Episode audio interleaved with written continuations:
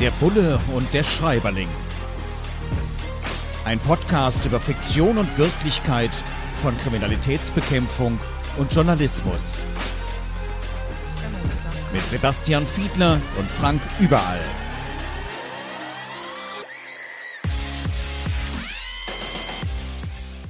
Der Bulle und der Schreiberling. Wir kümmern uns heute um Donna Leon und milde Gaben. Es ist der 31. Fall von Kommissario Brunetti, erschienen im Diogenes Verlag. Ja, Donna Leon schreibt sehr fleißig und sehr aktuell. Es ist ein Kriminalroman, der auch Bezug nimmt auf die aktuelle Corona-Pandemie. Also ein paar interessante Aspekte, worüber ich auch sprechen werde hier mit unserem Bullen im Podcast mit Sebastian Fiedler. Sebastian, herzlich willkommen. Hallo Frank. Jetzt gab es ja verschiedene Hilfspakete Pakete, äh, auch eben da, wo dieser Roman jetzt hier spielt, äh, bei uns in Deutschland auch. Und es gab tatsächlich auch Menschen, die versucht haben, damit Geld zu machen, also unberechtigt Geld zu machen, kriminell Geld zu machen.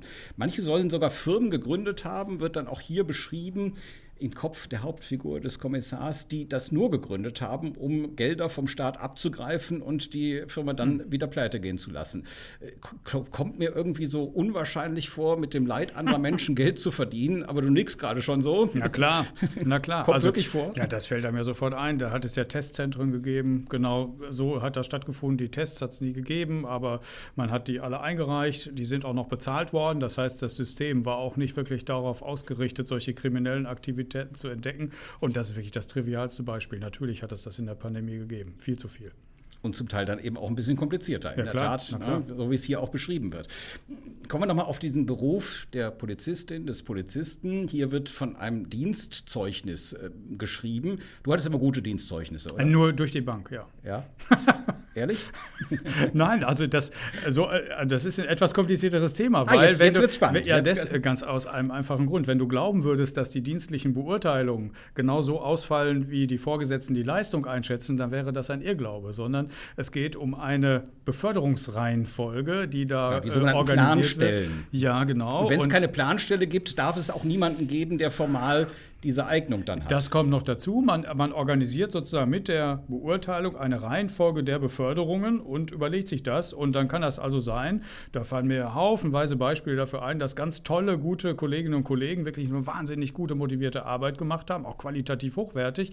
Aber sie sind erst anderthalb Jahre in diesem Beförderungsamt und sind noch nicht dran, sind noch nicht per an der Definition Reihe. nicht gut. Wie wäre es, ja. wenn in einem Dienstzeugnis drinsteht, das hat Donna Leon hier ähm, ersonnen, intuitive Begabung?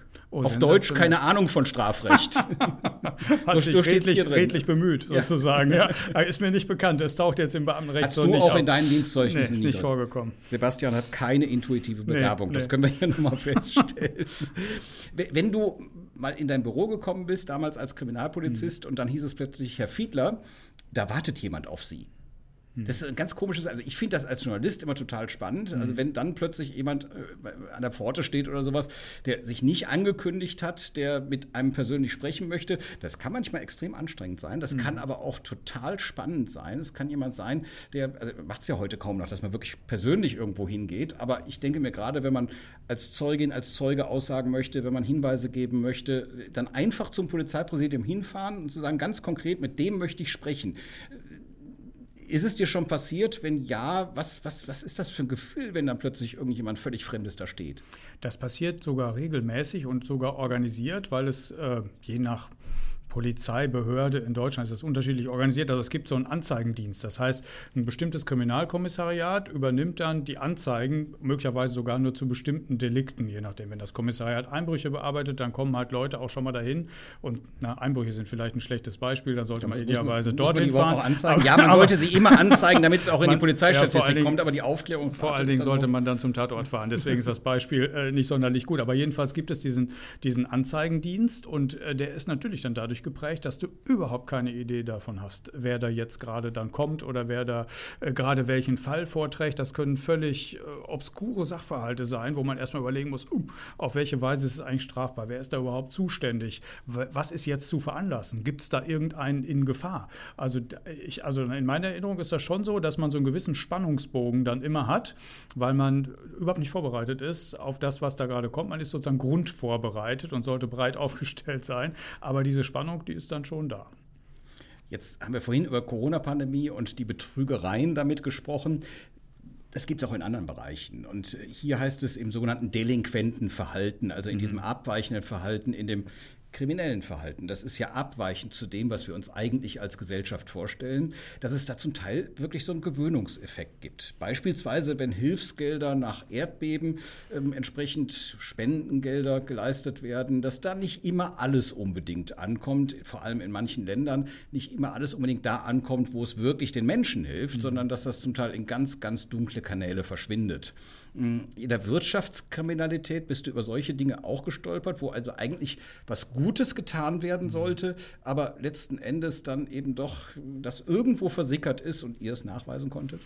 Jetzt, ich bin da nicht drüber gestolpert in den Fällen, die ich selber bearbeitet habe, aber ich kenne viele und ich habe sie auch kriminalpolitisch äh, durchaus häufig begleitet. Und diese Situationen sind eigentlich immer damit verbunden, dass eine entsprechende Ko Kontrolle nicht richtig vorhanden gewesen ist. Und bei dem Beispiel, was du jetzt gesagt hast, ist das natürlich besonders schwer zu organisieren. Also in anderen Ländern, wo Entwicklungshilfe hinfließt, da versucht man das gut zu organisieren, dass es also nicht unbedingt immer direkt an staatliche Stellen geht, sondern vielleicht an Nichtregierungsorganisationen Organisation, aber trotzdem weiß man eben, dass gerade solche Despoten, also wir haben alle so Länder, glaube ich, äh, vor Augen, komischerweise mit sehr hochwertigen Autos durch Monaco fahren und auf der anderen Seite äh, das Volk, was da ist, wirklich kaum etwas zu essen hat. Das sind tatsächlich sehr ernste Situationen. Das hat mit Korruption zu tun, die da organisiert wird. Du bist bei Transparency äh, nach wie vor aktiv. Ich war da im Vorstand und das ist auch ein Thema, was Transparency intensiv bearbeitet, was die Gesellschaft für internationale Zusammenarbeit sehr stark interessiert. Ähm, es ist schwer zu organisieren, aber mit Hilfsgeldern muss man eigentlich leider Gottes eben immer im Sinn haben, dass da auch Schindluder mitgetrieben wird und die, falsch, und die in falsche Kanäle wandern. Transparency International, hier die deutsche äh, Sektion. Du warst da im Vorstand aktiv, mhm. ehrenamtlich. Ich bin es im Beirat, auch ehrenamtlich. Und äh, du sitzt mittlerweile im Bundestag für die SPD, auch im Innenausschuss. Ähm, von dir ist bekannt, dass du sozusagen äh, Korruptionsgegner bist, Transparenzbefürworter. Jetzt kann ich mir vorstellen, in der politischen Szene kommt das nicht immer so gut an, wirklich umfassende mhm. Transparenz. Gibt es da manchmal so ein bisschen Mobbing, wo man sagt, ach, der Fiedler schon wieder?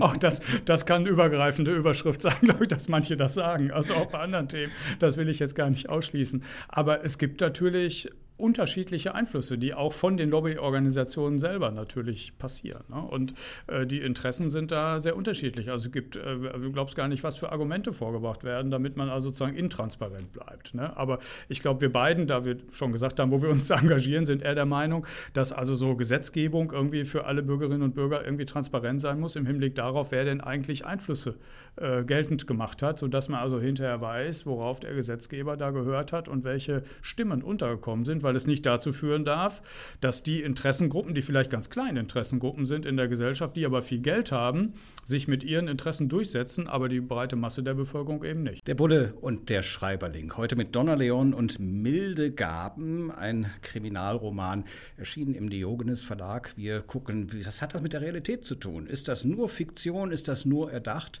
Und eins kann ich mir zumindest gut vorstellen, also als Journalist ist man tatsächlich irgendwie ja fast immer Journalist. Wenn ich jetzt gleich hier aus dem Studio in Berlin rausgehe und sehe irgendwo einen Unfall, da würde ich gar nicht anders können, als das Handy zu zücken, mich zu informieren.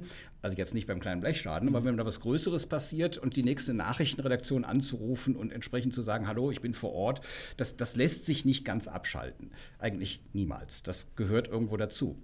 Und ich glaube, so manche Haltungen im Leben, die machen dann eben auch äh, unsere beiden Berufe beziehungsweise die Menschen, die darin unterwegs sind, aus. Und Donna Leon beschreibt das hier an einer Stelle ganz gut, wo es eben dann um das Lebensmotto geht. Menschen unterhalten sich, der eine davon ist Polizist und also bist du eigentlich immer so? Und dann sagt er, ja, äh, misstrauisch, wenn etwas ähm, anders zu sein scheint, scheint, als es aussieht. Also immer dahinter gucken, immer auch in mhm. Frage stellen.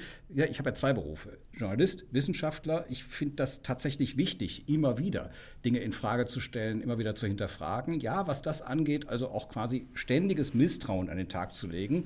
Klar, es gibt so ein paar Grundkonstanten, aber ansonsten gibt es eben vieles, wo man genau hinschauen muss und open-minded, offen bleiben muss. Dieses extreme Misstrauen, dass man bei allem immer denkt, es könnte auch ganz anders sein, dass man im Beruf, glaube ich, schon auch als Kriminalist braucht. Ich glaube, da hat sie das ganz mhm. richtig beschrieben. Äh, das kann natürlich dann irgendwann auch gefährlich werden fürs Privatleben, indem man auch da weiterhin alles extrem kritisch hinterfragt, mhm. oder? Natürlich, also diese Gefahr besteht. Deswegen würde ich gesundes Misstrauen eher formulieren. Das müsste eher so der Anspruch sein. Und wenn das dann so kippt, dann haben wir beiden, glaube ich, in unserem Privatleben auch Korrektive, die uns dann einen auf den Deckel geben. Und äh, trotzdem glaube ich, ist das ja auch, kann man das ja auch positiv betrachten. Also ist das ja durchaus hilfreich, wenn man schon bestimmte Dinge gesehen hat, die man so eher als Schattenseiten der Gesellschaft betrachten würde, wo man sagt, man muss nicht an alle Sachverhalte, die man so sieht, irgendwie mit einer Naivität herangehen, sondern wir hatten ja das Beispiel gerade mit den Spendengeldern. Ja, wenn man jetzt also ganz wohlwollend äh, in die Landschaft schauen würde, würde man sagen, ja Mensch, das ist doch toll, wenn da viele Spenden kommen, dass dann noch einer da ist, der dann sagt, ah, Vorsicht, Sie sollten auch da ankommen, wo Sie hinkommen. Es gibt Leute, die sind äh, nicht so gutmütig, sondern sie nutzen sowas aus. Das würde ich sagen, ist ja so ein gesundes Misstrauen und das hilft ja tatsächlich auch, dass man es nicht über übertreiben sollte damit, äh, da sind wir also schon wirklich einig, ja. Einig und manchmal muss man daran arbeiten, beziehungsweise das Korrektiv auch zulassen. Ja. ja. Jetzt, wenn ich Autorin, wenn ich Autor wäre, ähm, dann muss man sich natürlich auch immer irgendwelche Bilder erdenken. Und ich kenne das, bei uns ist das in der Redaktion manchmal so, dass man sagt, naja, da fährst du raus und dann stelle ich mir ungefähr das und das vor, wo man dann sagt, ey, was du dir am grünen Tisch vorstellst, das kann so sein. Es kann auch ganz anders sein da draußen. Und tatsächlich bei polizeilichen Ermittlungen, bei auch Unfällen beispielsweise, wo vielleicht dann auch noch ein Hintergrund ist, dass man da den Verdacht auf eine Straftat hat, dann sieht man in Filmen, und das wird hier eben auch beschrieben, relativ häufig weiße Overalls. Also mhm. Menschen, die da so gekleidet sind in weiße Overalls. Und hier wird beschrieben, dass das durch die Medien eigentlich überbetont wird. Die Medien, also hier denke ich, sind vor allem die fiktionalen Medien gemeint, weil in fast jedem zweiten Krimi taucht das auf, mhm. diese Menschen, die in diesen Anzügen reinkommen. Äh, in der Tat habe ich es dann vor Ort, also da, wo zum Beispiel eine Mordermittlung hinter verschlossenen Türen ist, das kriegen wir natürlich nie mit. Aber ansonsten habe ich es in über 25 Jahren jetzt, die ich unterwegs bin, auch als Polizeireporter, selten wirklich beobachtet, dass die in diesen weißen Overalls rumlaufen. Wirklich? Ist das wirklich überbetont? Nee, finde ich gar nicht. Also das okay. ist eher Standard. So, weil, ähm, also spätestens seit der Zeit, und das ist ja nun auch schon jetzt mehr als ein Jahrzehnt her, äh, dass die Kriminalistik mit äh, DNA äh, umgehen kann und das als wichtige Spuren begreift, spätestens ab diesem Zeitpunkt nutzt man das natürlich, weil man alleine so wie wir jetzt hier gerade stehen, wir haben jetzt gerade DNA unter uns gelassen. Ja? Allein dadurch, dass wir sprechen und hätten das hier um uns verbreitet, das Mikrofon ist jetzt voll von meiner und dieses von deiner DNA. Und damit man. Ich kriege gerade einen kleinen Schreck. Ja. Nein, mir geht das jetzt in Corona-Zeiten auch, wenn es ja. um Aerosole, ich ja. habe den Begriff lange geübt ja. vorher, wenn es darum geht, dann, dann, dann, wenn da jemand mit so einer Parfümfahne an mir vorbeigeht, mhm. denke ich auch immer, also mein Gott, die, die, wenn das jetzt Viren wären, wenn da Viren dazwischen sind, ja, genau. gar keine Chance. Ja, also, das ist so. Man nimmt Parfüm auch ganz anders ja, warm. Aber, aber, aber die weißen Overalls tatsächlich die, die sind deswegen, weil Hautschuppen kannst du verlieren, ja. Haare verlieren und so weiter. Die verliert man dann in den Overall? Äh, idealerweise, ja, genau so ist das. Deswegen ist es auch äh, nicht so angenehm, wenn man die anhat die ganze Zeit, weil einem je nach äh, Jahreszeit da wahnsinnig warm drin wird. Aber das ist wirklich ein wichtiger Schutz, weil man ansonsten äh, den Tatort kontaminiert tatsächlich. Ja, Sebastian. Ich habe den Namen jetzt extra nochmal so ja. gesagt und ich merke schon, du fühlst dich auch besonders ja, angesprochen. Ich fühle mich ganz toll ähm, angesprochen. Und das wird eben hier beschrieben, dass in polizeilichen Vernehmungen äh, es tatsächlich sinnvoll ist, und ich habe die Erfahrung tatsächlich im Journalismus auch gemacht, in dem Moment, wo man die Leute nochmal mit Namen anspricht, dass nochmal so eine ganz andere Aufmerksamkeit da ist. Also ich heiße es dann auch, äh, erzählen Sie Flora und auf einmal kommt sie dann eben wirklich, also eine Zeugin, die dann unglaublich viel erzählt, äh, wirklich den Namen zu erwähnen. Ich, meine, ich kann mir ja schwierig Namen merken. Das, das ist mhm. manchmal echt ein Problem. Aber wenn man das kann und auch gut vorbereitet ist auf ein Gespräch, Sebastian, dann kann man natürlich den Namen auch hin und wieder mal einstreuen, da wo es Sinn macht und damit tatsächlich eine höhere Aufmerksamkeit generieren. Mir ist das aus Vernehmungstrainings nicht bekannt. Also es taucht hier auf, aber mir ist es nicht als dominant, aber ich kann mich auch nicht erinnern, dass, dass in den Trainings das eine besondere Rolle eingenommen hat. Also was man sicher erklären muss, ist, dass so bestimmte Grundsätze bei Vernehmungen natürlich erklärt werden. Also es geht darum, eine angenehme Atmosphäre zu schaffen, weil ich ja möchte, dass du also offen und frei erzählst und äh, dich gut erinnerst, wenn du jetzt ein Zeuge sein solltest zum Beispiel. Und dann achtet man darauf, auf welche Weise man Fragen stellt. Das kennt man in deiner Profession selbstverständlich auch. Also erst offene Fragen, man spricht da von so einem Trichter. Also erzähl doch mal, wie es von morgens bis abends an dem und dem Tag äh, gewesen ist, was dir so passiert ist. Und dann, dann schränkt man das immer weiter ein, bis man vielleicht noch zu geschlossenen Fragen am Ende kommt. Das sind so Dinge, die man lernt bei Vernehmungen. Also geschlossene Dabei, Fragen muss man vielleicht ja. erklären, das sind da die, die man mit Wo Ja man nur Ja oder Nein sagt. Genau. Ne? Ja. Die Aber auf der einen Seite schwierig sind, weil dann die Leute nicht mehr ans Erzählen kommen und genau. man will ja was hören. Und auf der anderen Seite können die auch hochmanipulativ sein. Auch also beispielsweise auf die Frage, schlagen Sie Ihre Frau noch immer, mhm. wird es dann relativ schwierig. Ja, muss man ein bisschen drüber nachdenken. In der Tat. dann zu antworten. Aber dass ich dann immer sagen würde, Frank, also das äh, weiß ich nicht, ob das wirklich eine Wirkung entfaltet. Sebastian, Dankeschön. Äh, Zeugen hast du gerade schon angesprochen. Interessanterweise hier im Buch auch ein Thema, das man schon auf der Polizeischule lernen würde. So schreibt es zumindest Donna Leon, dass Zeugen oft sehr, sehr unzuverlässig sind. Ich muss das selbstkritisch sagen. Also äh, Menschen beobachten, tun, beobachten, im Nachhinein das dann nochmal beschreiben zu können. Also bei Radio-Features zum mhm. Beispiel sind wir gehalten, das zu tun. Und also ich mache dann oft einfach noch schnell ein Handyfoto, weil ich mir dann irgendwie auch gleich wahrscheinlich nicht mehr merken könnte, dass du eine Brille anhast, dass du ähm, ein, ein Bart trägst. Und das, das nehme ich zum Teil gar nicht so wahr. Ich glaube, ich wäre ein verdammt schlechter Zeuge. Mhm. Äh, ist das tatsächlich so, dass, dass es mit Zeugen echt manchmal schwierig ist und dass die ja, manchmal auch einen vom Pferd erzählen.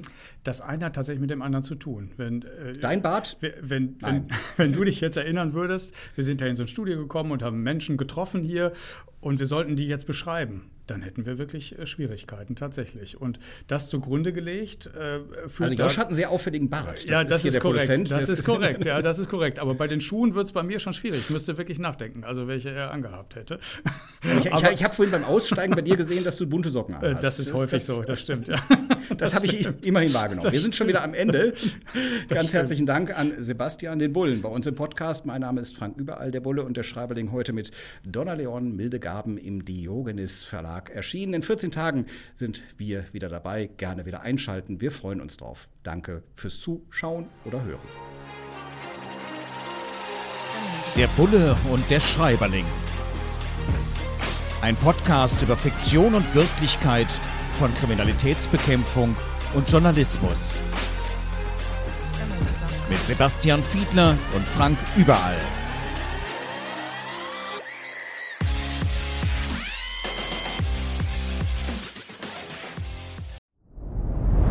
Dir hat dieser Podcast gefallen? Dann klicke jetzt auf Abonnieren und empfehle ihn weiter. Bleib immer auf dem Laufenden und folge uns bei Twitter, Instagram und Facebook. Mehr Podcasts findest du auf meinpodcast.de.